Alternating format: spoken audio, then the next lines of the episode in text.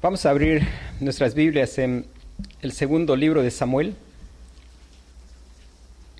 en su capítulo 24. Hemos estado estudiando acerca de la pacificación bíblica y el tema general que estamos estudiando es confiemos en el Señor. Estudiamos acerca de su soberanía, quedamos, empezamos a estudiar acerca de su, de su bondad. Hermanos, una de las cosas que es necesaria es que nosotros podamos habiéndonos Dios en su amor revelado en Cristo Jesús, nuestro anhelo es poder crecer en conocerle. Se era el anhelo del apóstol Pablo, conocer cada vez más al Señor Jesús.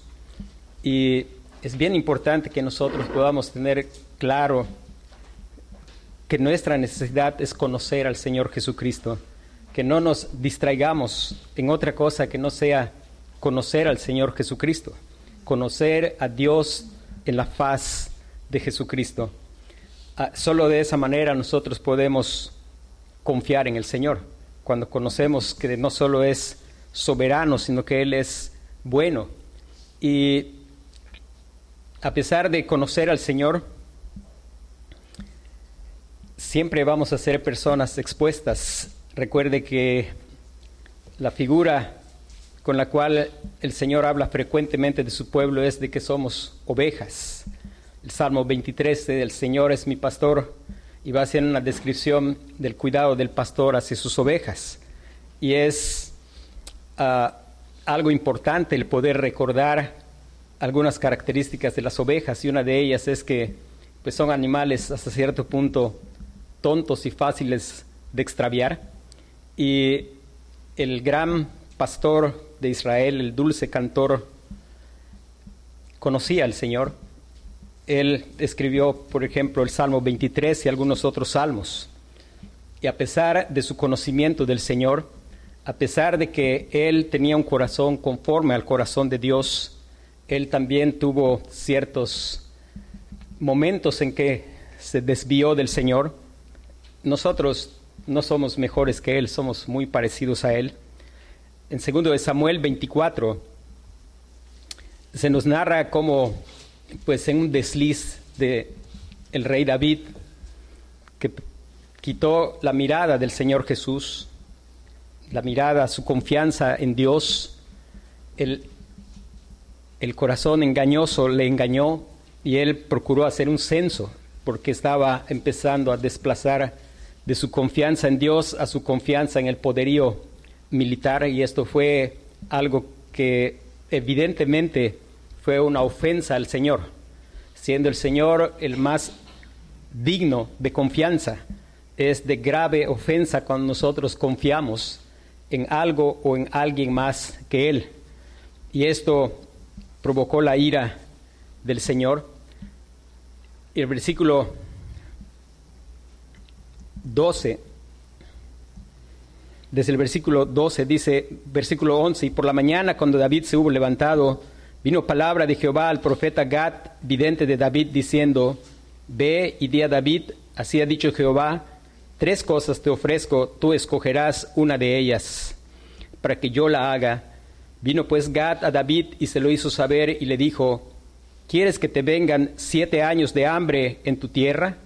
¿O que huyas tres meses delante de tus enemigos y que ellos te persigan? O que tres días haya peste en tu tierra? Piensa ahora y mira que responderé al que me ha enviado. Entonces David dijo a Gad, en grande angustia estoy. Caigamos ahora en mano de Jehová, porque sus misericordias son muchas, mas no caiga yo en manos de hombres. Caigamos ahora en manos de Jehová, porque sus misericordias son muchas, mas no caiga yo en manos de hombres. hermanos, este pasaje para mí es, es maravilloso. El poder mirar a un hombre que conocía a Dios y en un momento se olvidó, en un momento quitó la mirada de ese Dios a quien, a quien conocía. Evidentemente, en este pasaje David está mostrando que conocía muy bien a Dios y conocía muy bien al hombre. Y él tuvo tres opciones. Y nos es necesario poder conocer a Dios para poder conocernos a nosotros mismos. Y cuando conocemos a nosotros mismos, vamos a conocer bien a nuestros semejantes. David sabía, David sabía que Dios, él prefirió caer directamente en manos de Dios y no en manos del hombre, porque Dios dice, porque sus misericordias son muchas, mas no caiga yo en manos de hombres. Hermanos, por eso la Biblia dice, maldito el varón que confía en el hombre y pone carne por su brazo y su corazón se aparta de Jehová. Es muy importante, hermanos, que Dios nos ayude a no tener más alto concepto de nosotros que el que debemos de tener. Cuando nosotros tengamos un más alto concepto de nosotros que el que tenemos de tener, pues vamos a afrontar muchas consecuencias por ello. Estamos en una cultura que se esfuerza. Hay muchas cosas que ocurren en redes sociales que no son casuales, sino son causadas con un propósito. Usted suele ver de pronto cosas que nos animan. un hombre que encuentra una cartera con mucho dinero y la devuelve, o cosas de ese tipo, y frases como todavía podemos confiar en el hombre. La Biblia dice, no confíes en el hombre, maldito el que confía en el hombre. El hombre no es, una, no es un ser bueno que de vez en cuando hace cosas malas.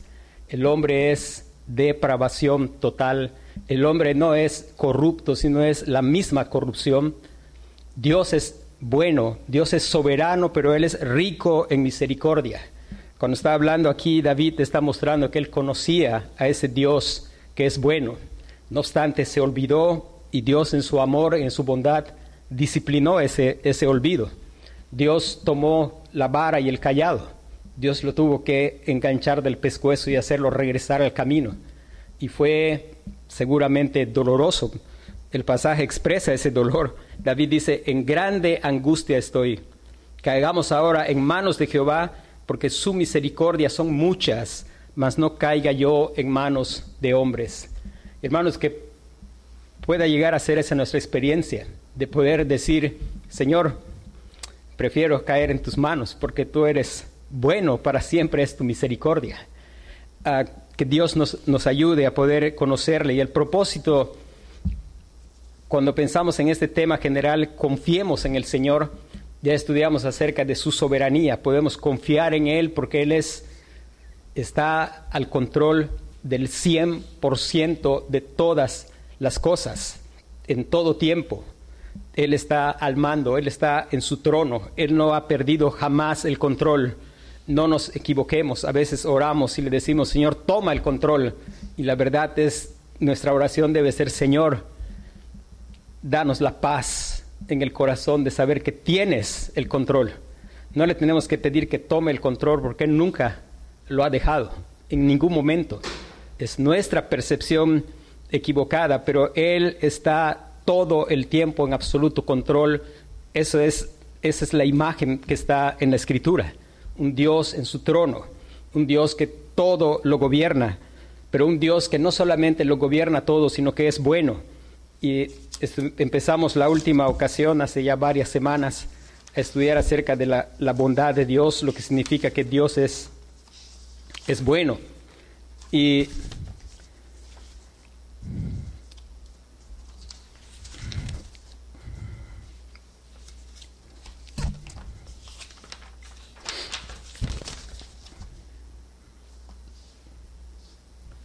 Lo último que estábamos compartiendo acerca de que Dios es bueno es, no quiere decir que Dios nos protege de todo sufrimiento.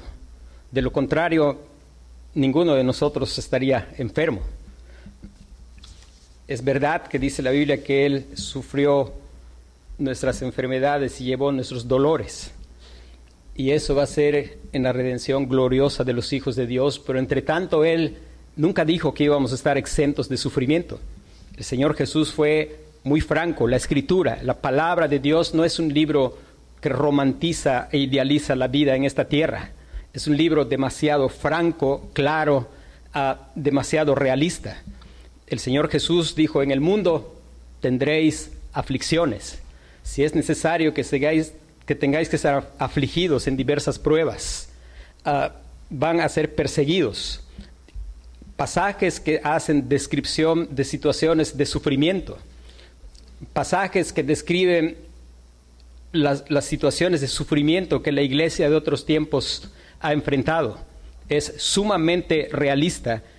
El Señor es bueno y eso no quiere decir que vamos a estar exentos totalmente de que la aflicción llegue a nuestra vida. Isaías 43, versículos 2 al 3.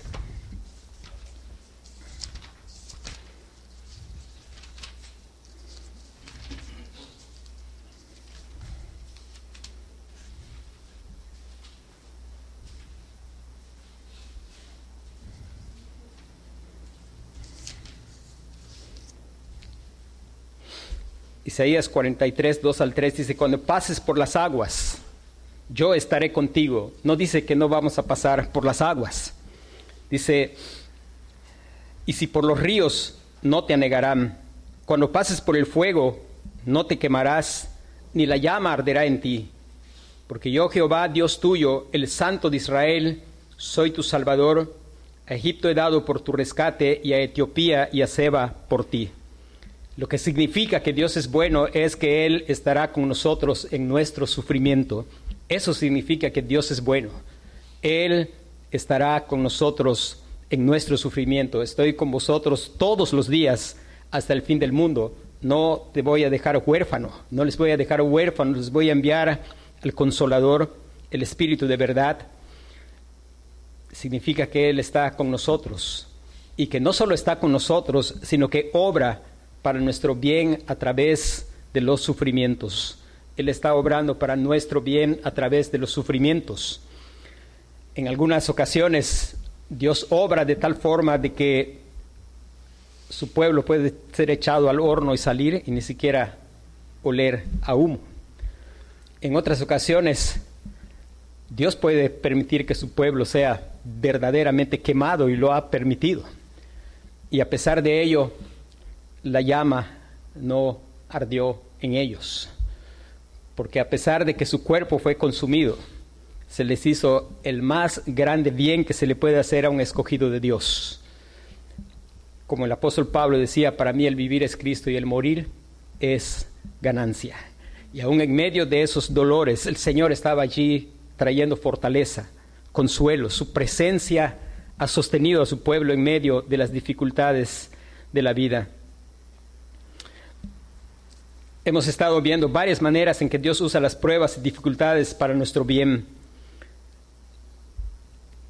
En muchas ocasiones Dios las usa para traer gloria a sí mismo, porque en medio de esas situaciones Él hace clara, patente su bondad, su poder y su fidelidad.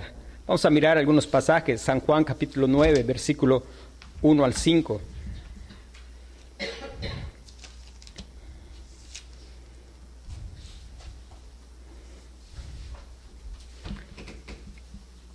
Dice, al pasar Jesús vio a un hombre ciego de nacimiento y le preguntaron sus discípulos diciendo, Rabí, ¿quién pecó, este o sus padres, para que haya nacido ciego?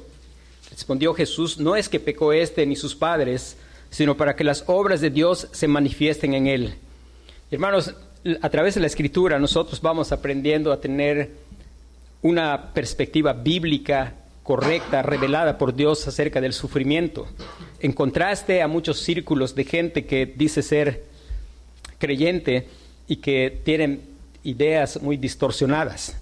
Gente que de pronto pretende venir y sanar al enfermo y lejos de ser un consuelo para el enfermo, cuando el enfermo no se levanta, uh, traen al paralítico y empiezan a querer levantarlo. Y cuando no se levanta, le dicen, lo que pasa es que tienes un pecado en tu vida. Pero aquí palabras del Señor Jesucristo dicen, no es que pecó este ni sus padres, sino para que las obras de Dios se manifiesten en él. Y aquí deja claro algo, no nos apuremos a hacer una conexión directa entre enfermedad y pecado. Algunas ocasiones puede ser que el pecado afecte físicamente en nuestro cuerpo. El pecado de ansiedad, porque la ansiedad es pecado. Dice la Biblia, echando vuestra ansiedad sobre Él, porque Él tiene cuidado de vosotros. Puede traer problemas físicos de enfermedad, ah, puede traer gastritis, de esa que dicen nerviosa, y algunas otras cuestiones.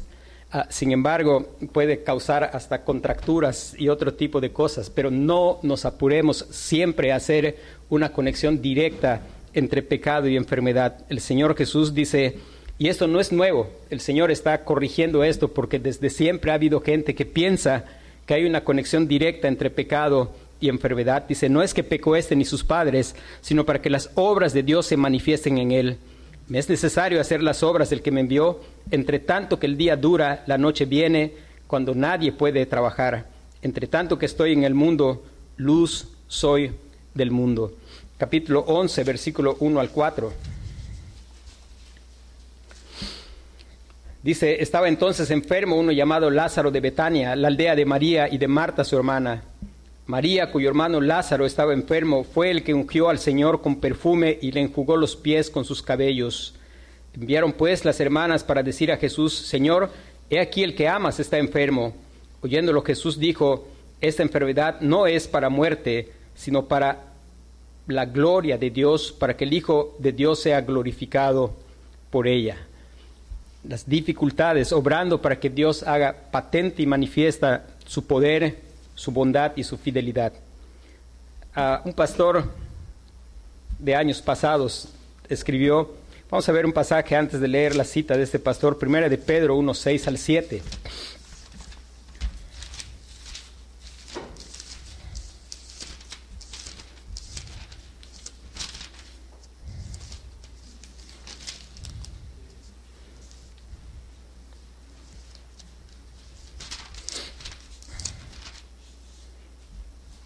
Dice, en lo cual vosotros os alegráis, aunque ahora, por un poco de tiempo, si es necesario, tengáis que ser afligidos en diversas pruebas.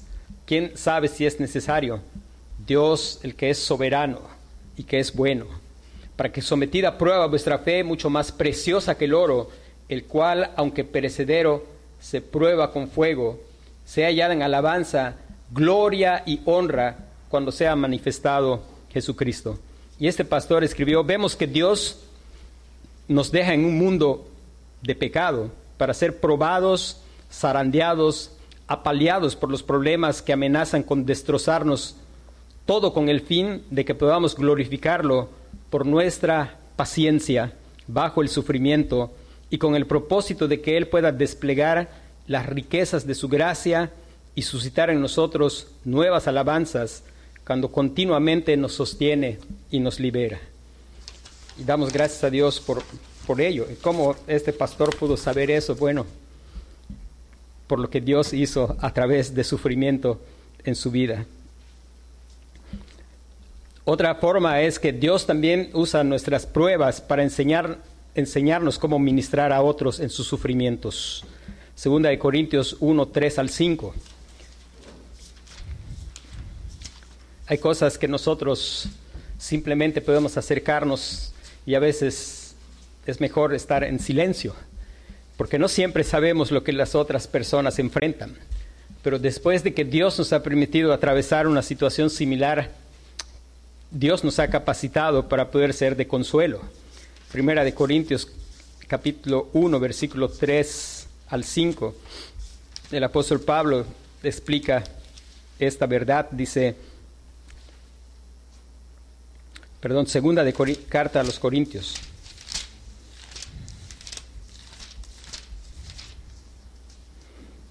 Dice, bendito sea el Dios y Padre de nuestro Señor Jesucristo, Padre de misericordias y Dios de toda consolación, el cual nos consuela en todas nuestras tribulaciones, para que podamos también nosotros consolar a los que están en cualquier tribulación, por medio de la consolación con que nosotros somos consolados por Dios.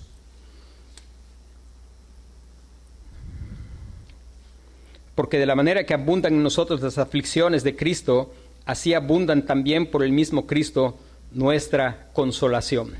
Dios obrando y haciéndonos enfrentar situaciones que nunca habíamos atravesado. Y al día de mañana, cuando estemos cerca de alguien que está enfrentando algo similar, a lo que hemos enfrentado, Dios nos habrá capacitado para poder ser instrumentos de consuelo. a través de nuestras pruebas podemos dar ejemplo que anime a otros a confiar en Dios y a obedecer sus mandamientos. Es, interesante ver a David en medio de su prueba, dándonos ejemplo. A, mí me anima mucho este pasaje de, que leímos, donde después de haber pecado, él dice, Señor, yo prefiero que tú trates directamente conmigo. Segunda carta a los Corintios, el mismo pasaje donde estábamos, versículos 6 al 11, dice, pero si somos atribulados es para vuestra consolación y salvación, o si somos consolados es para vuestra consolación y salvación, la cual se opera en el sufrir las mismas aflicciones que nosotros también padecemos. Dice, y nuestra esperanza respecto de vosotros es firme, pues sabemos que así como sois compañeros en las aflicciones, también lo sois en la consolación porque hermanos, no queremos que ignoréis acerca de nuestra tribulación que nos sobrevino en Asia, pues fuimos abrumados sobremanera más allá de nuestras fuerzas, de tal modo que aún perdimos la esperanza de conservar la vida. Pero tuvimos en nosotros mismos sentencia de muerte para que no confiásemos en nosotros mismos, sino en Dios que resucita a los muertos, el cual nos libró y nos libra, y en quien esperamos que aún nos librará de tan gran muerte cooperando también vosotros a favor nuestro en la oración, para que por muchas personas sean dadas gracias a favor nuestro por el don concedido a nosotros por medio de muchos. A través de nuestras... Al hacerlo así estamos siguiendo el ejemplo de Cristo que, nos que Cristo nos ha dado. Y vamos a mirar primera de Pedro, capítulo 2, versículo 20 al 23, que no solo nos explica que somos de ejemplo a otros hermanos, porque son los mismos padecimientos que se van cumpliendo en nuestros hermanos en todo el mundo. A veces pensamos que yo soy el único que está pasando esto, nadie más pasa lo que a mí me pasa, pero la escritura dice que no es verdad. Los mismos padecimientos se van cumpliendo en nuestros hermanos en todo el mundo. Primera de Pedro capítulo 2 versículo 20 dice,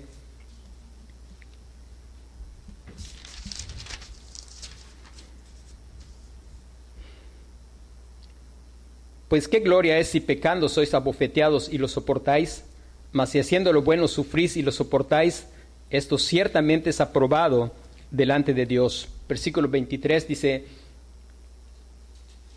bueno, versículo 21 dice, pues para esto fuisteis llamados, porque también Cristo padeció por nosotros, dejándonos ejemplo para que sigáis sus pisadas, el cual no hizo pecado ni se halló engaño en su boca, quien cuando le maldecían no respondía con maldición, cuando padecía no amenazaba, sino encomendaba la causa al que juzga justamente, quien llevó él mismo nuestros pecados en su cuerpo sobre el madero, para que nosotros, estando muertos a los pecados, vivamos a la justicia y por cuya herida fuisteis sanados. Versículo, capítulo 4, versículo 19, siempre de primera de Pedro. Dice, de modo que los que padecen según la voluntad de Dios encomienden sus almas al fiel Creador y hagan el bien.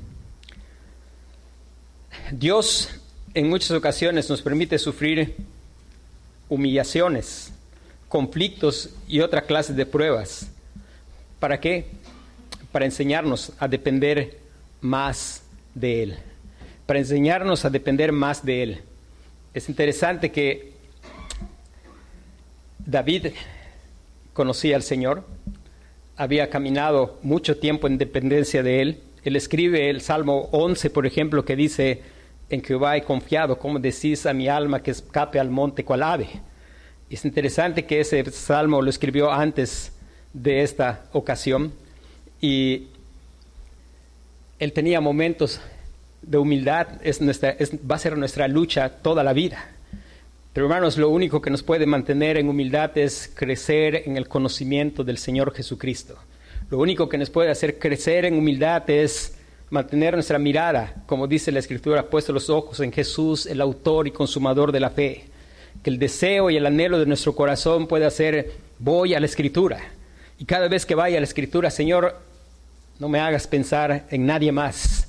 No me hagas pensar en los pecados de mis hermanos, de mi esposa, de mis hijos. Hazme ver al Señor Jesús para que yo pueda ver mis propios pecados.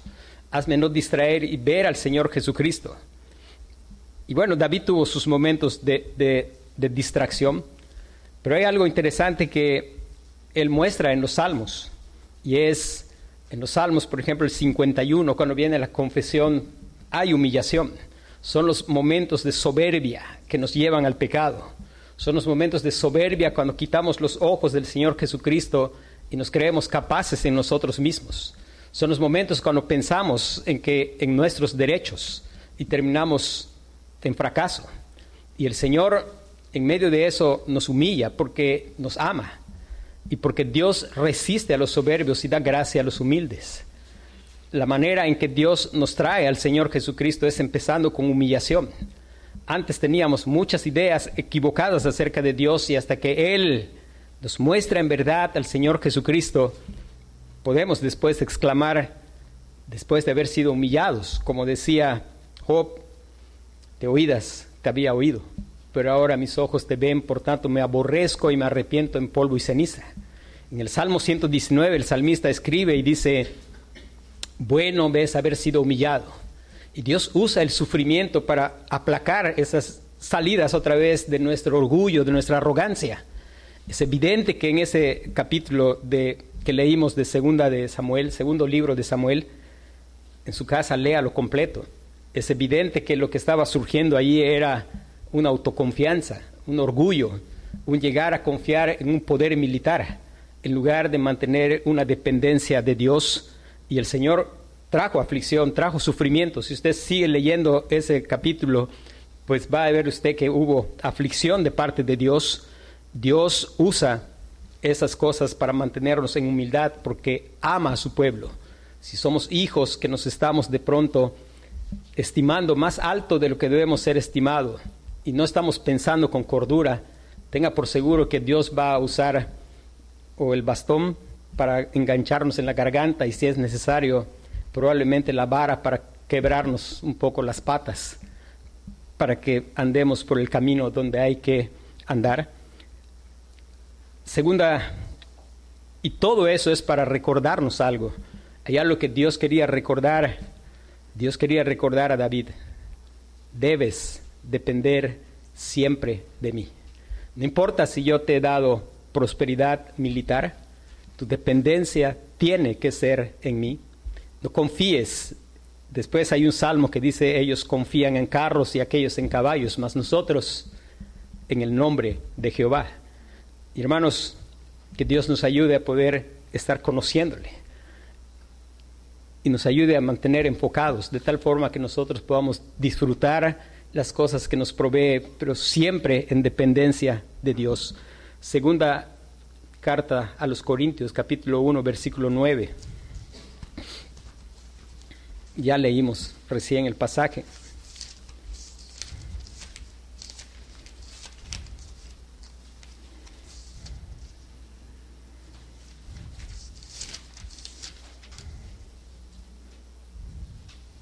Dice, pero tuvimos en nosotros mismos sentencia de muerte para que no confiásemos en nosotros mismos, sino en Dios que resucita de los muertos.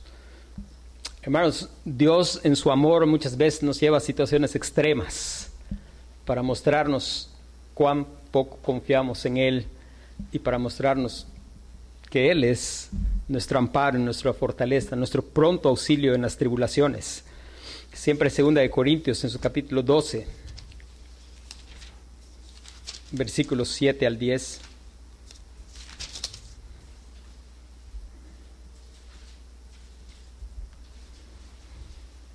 Y si para que la grandeza de las revelaciones no me exaltase desmedidamente, me fue dado un aguijón en mi carne, un mensajero de Satanás que me abofetee, para que no me enaltezca sobremanera, respecto a lo cual tres veces he rogado al Señor que me lo quite, que lo quite de mí, y me ha dicho, bástate mi gracia, porque mi poder se perfecciona en, la debilidad. Por tanto, de buena gana me gloriaré más bien en mis debilidades, para que repose sobre mí el poder de Cristo. Por lo cual, dice, por amor a Cristo me gozo en las debilidades, en afrentas, en necesidades, en persecuciones, en angustias, porque cuando soy débil, entonces soy fuerte. Hermano, a veces quizá preguntamos por qué mi situación no es distinta. Y la verdad es que no es distinta porque Dios quiere aún mantenernos en confianza en Él. Dios nos mantiene muchas veces en debilidad para que en verdad podamos estar ubicados de cuán insignificantes somos y cuán desesperadamente estamos necesitados de Él. Él también nos deja sufrir las desagradables consecuencias de nuestros pecados, de modo que veamos nuestra necesidad de arrepentimiento. Eso lo vemos en el pasaje que leímos en Samuel y también el Salmo 119, versículos 67 al 71. Salmo 119.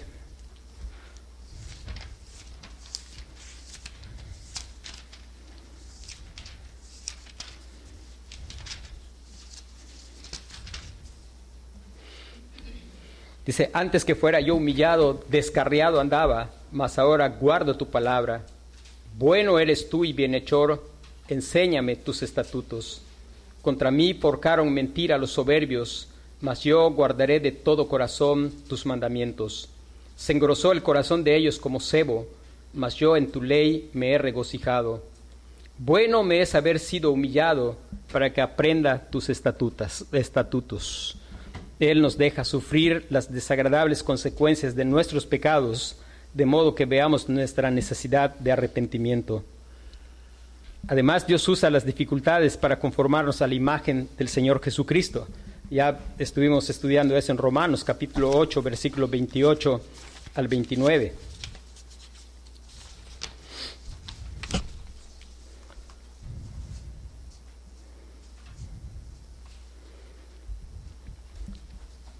La vida la vida cristiana, aquellos que han venido al Señor Jesucristo, Dios, Dios está haciendo algo. En la vida física, la gente procura ejercitarse para mantener bien su cuerpo, porque lo que no se utiliza se, se atrofia. Bueno, en la vida espiritual es idéntico. Dios usa las dificultades para fortalecer nuestro carácter que es siempre relacionado con crecer a la imagen del Señor Jesucristo. Y Dios usa esas dificultades. Romanos capítulo 5, versículo 3 al 4.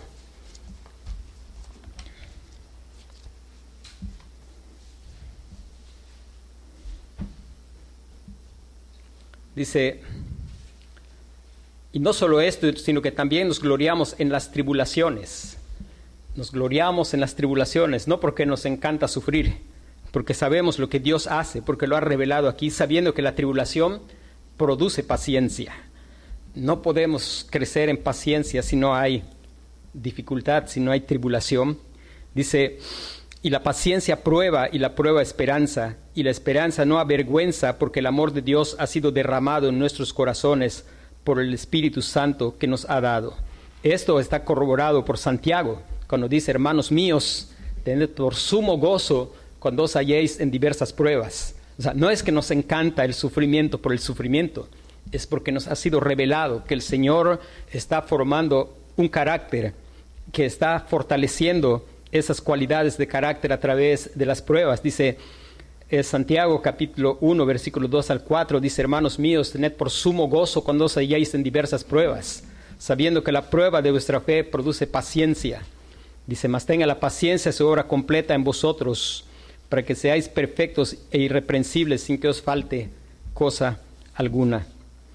¿Cómo es que estos hombres llegaron a esta conclusión?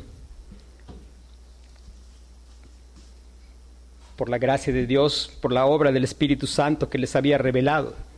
Dice, ellos llegaron a esta conclusión porque, porque ellos conocían a Dios, porque ellos conocían a un Dios que es soberano y que es, que es bueno, y ellos estaban ejerciendo su confianza en el Señor.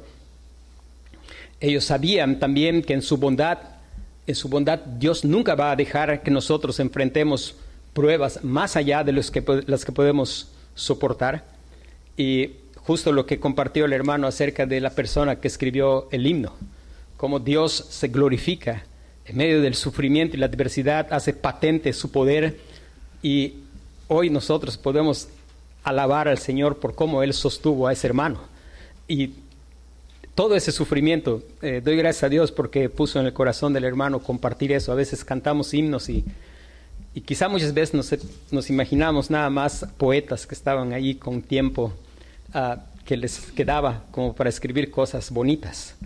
Pero en realidad es la obra del Espíritu Santo que ayuda a las personas a conocer a Dios y saber que, pues hermano, él fue narrando ahí cómo iba la cosa de mal en peor y sin embargo él podía decir estoy bien con mi Dios, aunque se murieron sus cuatro hijas que estaba intentando llevarlas a un lugar seguro. Y, y uno pudiera decir, pues después que iba a la mitad de la lista de las cosas que leyó el hermano, uno pudiera pensar, pues eso ya es mucho. Pensamos en, en el ejemplo de Job, cómo fue hasta que, hasta que él estaba pudriéndose en vida. Pero hay algo que es grandioso y es, dice la escritura, dice, no nos ha sobrevenido ninguna tentación que no sea humana y ahí está la bondad de Dios, pero fiel es Dios que no os dejará ser tentados más de lo que podéis resistir, sino que dará también juntamente con la tentación la salida para que podáis soportar. Hermano, tal vez estás en un momento de aflicción fuerte. Uh, quizá has batallado por años con alguna dificultad económica, quizá con alguna dificultad de salud. Quizás estás a punto de decir, ya no puedo más. Pero el Señor, en su bondad, te recuerda lo que inspiró por el Espíritu Santo, aunque sientes que no puedes más, Dios es fiel y Él te va a sostener. En su bondad Él está ahí cerca de ti y está fortaleciéndote. Y Él no va a dejar que seas tentado más de lo que puedes resistir, sino que te va a dar juntamente con la tentación la salida para que puedas soportar. ¿Y cómo es que Él va a dar la salida? A veces Él va a llevar a que de pronto pues terminen esas aflicciones. Algunas veces se van a prolongar como Pablo en el pasaje que leímos, que él rogaba al Señor y tres veces rogó y el Señor le dijo, pues no te lo voy a quitar, vas a continuar con eso. Lo que yo voy a hacer es darte la gracia y la fortaleza que necesitas para seguir glorificándome a pesar, a pesar de lo doloroso que pueda ser esa situación. Hay algo que es maravilloso, hermanos, y es si estamos en Cristo, damos gracias a Dios porque al final tal vez no entendemos todos los caminos de Dios. No, no esperemos entenderlos. Porque como están más altos los cielos que la tierra, así están más altos sus pensamientos que los nuestros. Pero podemos confiar. Él es el ser más digno de confianza. Pero es grandioso que a pesar de que no podemos entender todo, nos concede entender mucho y sabemos que Él no está obrando caprichosamente, sino que Él está gobernando lo que trae a nuestra vida para hacernos el mayor bien posible, que es conformarnos a la imagen de su Hijo. Yo espero que Dios nos ayude a poder imaginar lo que eso significa. Hermanos, Adán fue, fue creado en una, en una condición, podría usar la palabra espectacular. Él podía pecar o no pecar, él estaba en un estado de santidad no conformado, no, no, no afirmado. Estaba en un periodo de prueba. Él fracasó en la prueba y arrastró a toda la humanidad con él. Y hoy lo único que nosotros podemos hacer es pecar. Pero por la gracia de Dios hemos sido salvos en Cristo. Y una vez salvos en Cristo, hermanos, estamos yendo a un punto no a lo que perdió Adán, sino a algo, si lo de, si lo de Adán era espectacular, lo que es en Cristo es súper espectacular. No vamos a ir a lo que Él perdió, a poder pecar o no pecar, sino al punto de no poder pecar, ser transformados a la imagen del Señor Jesucristo. Hermano, en verdad yo espero que eso alegra tu corazón. Espero que en verdad Dios nos ha enseñado lo horrible que es el pecado y el dolor del pecado. No tanto el dolor que produce en nosotros, sino el dolor que infringió al único santo e inocente, al Señor Jesucristo, que cargó nuestros pecados en su cuerpo sobre el madero. Y hermanos, aunque no podemos entenderlo todo, sí podemos saber que Él Él está obrando y el, el bien final es conformarnos a la imagen de su Hijo. Hay muchas cosas que no vamos a entender sino hasta que le veamos cara a cara. Y que eso pueda ser una causa de gozo para nosotros. Que no intentemos invertir nuestra vida tratando de entender todas las cosas y todas las situaciones. A veces nos asalta el hecho de querer tener idea de algunas cosas. No nos olvidemos, Deuteronomio 29, 29 dice las cosas secretas pertenecen a Dios y las reveladas son para nosotros y para nuestros hijos, para ponerlas por obra.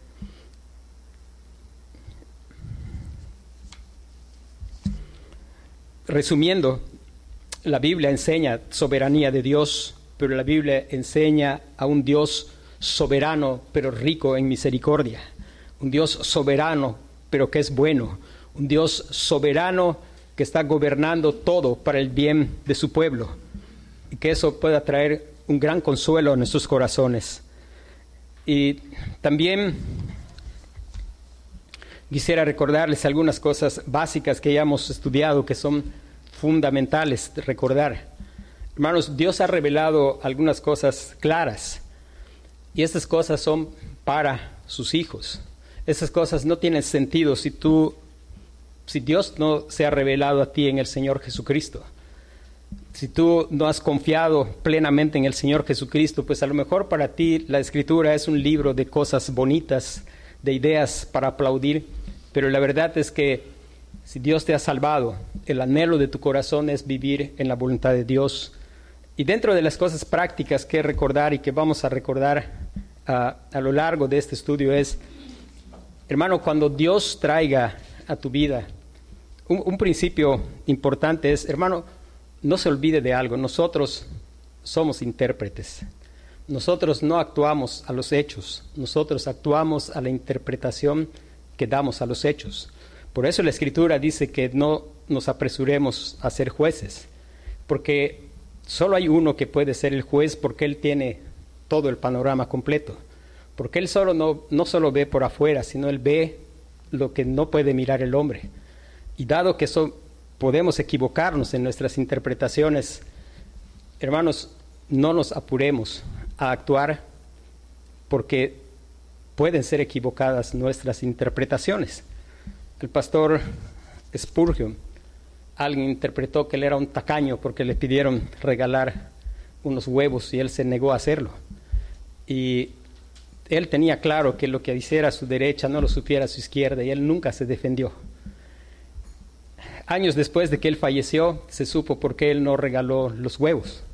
Pero muchas personas se erigieron en juez interpretando los hechos y dijeron, el pastor es un tacaño. Y Ah, cuando les digo esto es porque ¿qué cosas nos guardan de esas cosas? Uno, si alguno es sorprendido en una falta, los que son espirituales, hay que restaurarlo con espíritu de mansedumbre.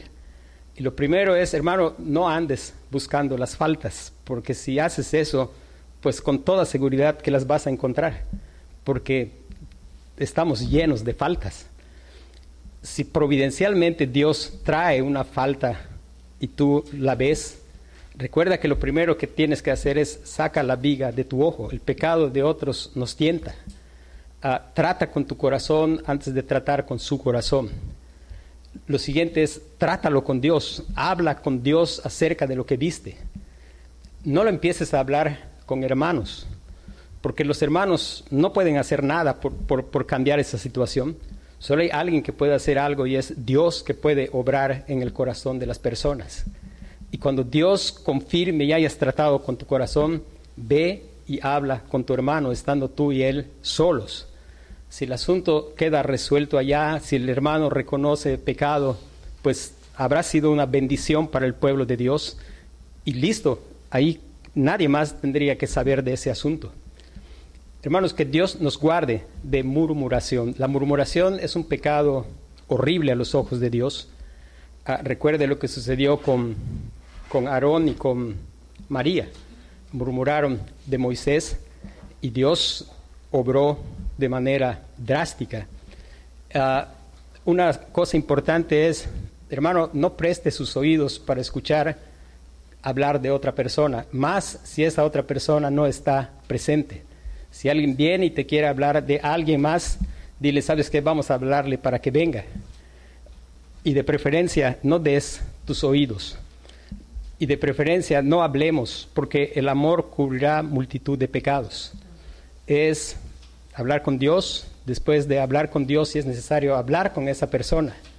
No nos permitamos estar hablando de alguna persona algo que a veces ni siquiera estamos seguros si es correcta nuestra interpretación y no contribuir a la paz. Eso quiero recordar, que lo recordemos siempre. Y la otra es, cerrando en esto, que estábamos viendo, Dios es bueno y Dios es soberano y es bueno. Solo tiene sentido para los que confían en el Señor por la obra del Espíritu Santo, aquellos que han depositado confianza en el Señor Jesucristo. Cuando hablamos de pacificación, cuando hablamos de justo lo que acabo de compartir, ah, no son cosas que precisamente esforzarte para practicar. Si tú no has confiado en el Señor Jesucristo, si tú todavía tienes un concepto de que eres bueno, ah, ten por seguro que vas a fracasar. Ah, esto no es un llamado a cosas morales, esto tiene sustento en una obra interna del Señor en nuestros corazones. Esto tiene todo que ver no con conocer de la escritura, tú puedes conocer estas cosas, esto tiene todo que ver con conocer al Señor Jesucristo. Y la pregunta es, ¿se te ha revelado el Señor Jesucristo? Cuando tú escuchas la palabra, ¿en verdad estás seguro que estás escuchando a alguien más que una persona parada aquí hablando? El Señor dice, mis ovejas oyen mi voz y yo las conozco y me siguen y yo les doy vida eterna es bien importante, hermanos, el que nosotros podamos asegurarnos de que hemos confiado en el Señor Jesucristo, de que en verdad escuchamos la voz del buen pastor, de que Él habla por su palabra a nuestros corazones, de que en verdad hemos entendido quiénes somos delante de Dios aparte del Señor Jesucristo. Aparte del Señor Jesucristo, dije hace un rato, no somos corruptos, somos la misma corrupción. Aparte del Señor Jesucristo, somos personas que no somos capaces de hacer el bien. Aparte del Señor Jesucristo somos inútiles, somos injustos, somos todo aquello que Dios aborrece. Y cuando miramos, no hay capacidad en mí, es necesario mirar, no hay capacidad en mí. Todo lo que estamos compartiendo es lo que Dios demanda, pero la capacidad viene del Señor Jesucristo, de su obra en nuestros corazones de, haber experimentado en verdad el hallar gozo en Dios porque hemos entrado a su presencia por la obra del Señor Jesucristo. Y si tú has confiado en el Señor Jesucristo, también es ah, un privilegio animarte a profesar tu fe públicamente a través del bautismo. El bautismo no salva a nadie, pero si tú has confiado en el Señor Jesucristo, la Escritura manda a los hijos de Dios, a los que han confiado en Cristo, dar testimonio público de su fe a través del bautismo. Solo si has confiado en el Señor Jesucristo.